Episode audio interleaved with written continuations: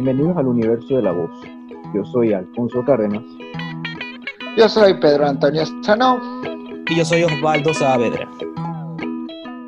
Hoy comenzamos este primer capítulo donde vamos a tener de invitado al director de doblaje Ángel Mujica. Ángel Mujica inicia en el doblaje en el 2010 y consigue su primer personaje recurrente en la serie animada de Justicia Joven. En 10 años de carrera, el actor de doblaje Ángel Mujica le ha tocado prestar su voz a personajes como Plankton, Bane, Damian Gwen, Duncan en Drama Total La Guardería, Trigon en Teen Titans Go y muchos más. Y en el 2016 dirigió el doblaje de la película Batman, La broma asesina o The Film Joe, para después dirigir dos, dos proyectos más de DC Comics, como lo son Lego Batman, Asuntos Familiares y Teen Titans vs. Teen Titans Go. Ahora vamos a una pausa y volvemos con más del universo de la voz y nuestro invitado. Ya regresamos con más del universo de la voz. Y hoy tenemos un gran invitado, un gran actor de doblaje, el señor Ángel Mujica. ¿Cómo estás, Ángel? Bien, chicos, muchísimas gracias por la invitación. Un placer enorme para mí estar aquí con ustedes. Bien, Ángel, bueno, vamos a hablar un poquito, como habíamos, como habíamos recientemente hablado, no solamente de actor, el actor de doblaje Ángel Mujica, sino también de Ángel Mujica la persona. ¿Cómo era Ángel Mujica de niño? ¿Cómo era? Hiperactivo. Creo que una de las mejores definiciones que puedo tener. Era hiperactivo, me encantaba dibujar, me encantaba jugar con figuras de acción y e inconscientemente ya desde, desde pequeño intentaba ponerle las voces que yo sentía que, que tenían los personajes, pues, ¿no? Intentaba como que imitar las voces que de repente escuchaba en la televisión y eso. Y supongo que fue como una herramienta que a ver, con el paso de los años terminó ayudándome con lo que hago. Eh, a nivel escolar, mucho, mucho acoso escolar por parte de mis compañeros, pero hicieron una gran parte de, de, lo que soy ahorita, así que siento que son experiencias que no, no cambian. ¿Alguna travesura por hacer ese doblaje de voces cuando eras pequeño? Eh, no, realmente creo que lo más, lo más raro así como tal fue que mi hermana, mi primo y yo hicimos tipo programa de radio con una mini grabadora que tenía mi primo. Cuando la escuché de grande realmente sonaba súper feo, pero bueno, son cosas que, que me gustaron y cuando tuve la oportunidad como de adentrarme un poco dentro de ese mundo, primero fue con un, con un curso de oratoria y dicción que hice cuando tenía como 11, 12 años. Y ya cuando cumplí los 15, que se me dio la oportunidad de hacer el curso de doblaje junto a mi hermana. Ok. ¿Qué descubrí? Ajá, ok.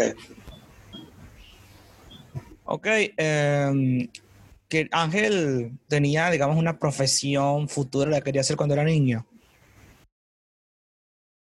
Quería ser astronauta o superhéroe. No, está bien, está bien. Técnicamente llegaste a, ser, llegaste a ser superhéroe mitad y mitad, pues. Sí, yo siento que con el trabajo que tengo, de una u otra manera, como que cumplí muchos de esos sueños que tuve de niño, que sí, de ser astronauta, de ser piloto, de ser indio, ser vaquero, ser superhéroe, ser villano, lo que sea, los pude cumplir dentro de la misma, de la misma profesión que, que, ejerzo. Y eso es algo súper satisfactorio, la verdad. No, no todo el mundo tiene, tiene esa oportunidad. De no haber sido actor de doblaje, ¿a qué te hubiese querido dedicar? No, cuando comencé a estudiar como tal, yo quería ser biólogo marino o en todo que aquí en, en, Caracas no se daba no se daban esos estudios sino en estados bastante lejanos y no tenía oportunidad de, de ir para allá pero sí me hubiese gustado mucho dedicarme al tema de la biología marina estudiar todo el mar y lo que conforma el mar, ¿no? Sí.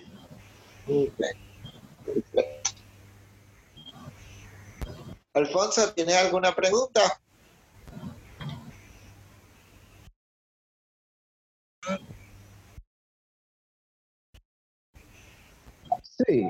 ¿Qué animal? ¿Cuál es tu animal favorito? Mi animal favorito, tengo varios, de hecho, no tengo como que uno en específico, pero mis favoritos son el lobo, el tiburón, murciélago y cocodrilo y araña. Esos son mis cinco animales favoritos. Muy brutal, muy brutal. Increíble. ¿Por qué la araña? No lo sé, realmente es un, un animal que me gusta muchísimo. Ok, ¿Color entrando. favorito? Ok, Dime. ¿El color favorito? Eh, negro y azul son mis colores favoritos. ok. Ahora entrando un poco en, en materia de doblaje. Cuando. ¿Cómo Ángel Mujica llega al personaje de Plankton? ¿Cómo surge esa oportunidad de llegar a este personaje? Eso fue en el año 2012. Ya tenía dos años haciendo doblaje, tenía 17 años de edad.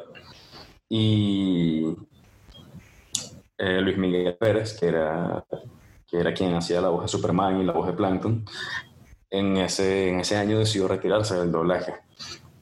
Y se fueron a vivir a otro estado, él y su, y su esposa. Queda como la vacante del personaje y hacen prueba con tres actores y conmigo. Yo era el más joven, era el, el que tenía menos experiencia en, en líneas generales.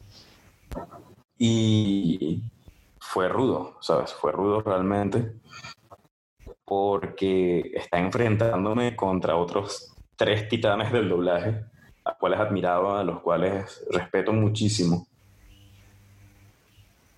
Y cuando terminamos de grabar, la prueba era grabar un capítulo completo. Recuerdo que estaba viendo Twitter y uno de los compañeros que hizo la prueba también publica aquí siendo la voz de Plankton, no sé qué, y ya, bueno, se lo ganó este pana, fin. Como a las dos semanas me llaman y me dicen, no, tienes que venir a grabar voz. Yo, sí, Plankton, te ganaste Plankton. Y yo como que, hey, pero ese no lo estaba haciendo fulano. No, él grabó fue ese capítulo porque era el que tenía que irse de urgencia mientras el cliente daba respuesta. Pero te eligieron a ti. Ese fulano, cuéntame quién es ese fulano. Eh, no, no, digo pecado más no pecador. y bueno, fue súper emocionante y al mismo tiempo súper intimidante. Porque evidentemente sentía que no estaba listo para un personaje de ese calibre. Y segundo, era mantener la esencia completa del personaje y de años de, de una forma particular de hablar con la que se venía trabajando. Y fue, fue súper intimidante y a mí una de las cosas que más me preocupaba era que a la gente le gustara, ¿sabes? Porque sé lo pesado que es que de repente estás acostumbrado a escuchar una voz y te la cambian así de buenas a primeras y te choca. Aunque haga muy buen trabajo, te choca, porque no estás acostumbrado. Y yo quería que la transición fuese como la más, la más relajada posible. Estuve como dos Así no semanas se completas. sintiera, ¿no? El Sí, cambio. sí. Estuve como dos semanas completas escuchando puros audios de Luis Miguel Pérez como Plankton. Estuve practicando, le preguntaba a mi hermana si se escuchaba bien, entonces ella me decía, intenta pon- poner un poco más oscuro y eso. Grabamos el primer capítulo y, y yo estaba súper nervioso y súper preocupado. Pero veía que todo se mantenía como tranquilo, todo se mantenía estable. Y recuerdo que la primera convención a la que me invitaron fue la Caracas Comic Con del 2013, noviembre del 2013. Fuimos con el panel de Justicia Joven y estábamos hablando acerca de eso, nos preguntaban acerca de los personajes que habíamos hecho y yo comento el tema de Plankton. La gente comienza a preguntar que, que cómo era la voz, cómo era la voz, que la hice. Me gustó mucho cuando la gente dijo, ah, es que sí se escucha muy parecido. Y fue tipo, ok, puedo, puedo relajarme un poco. Y poco a poco fui trabajando como, como ese tono, intentando mantener esa esencia y al mismo tiempo dar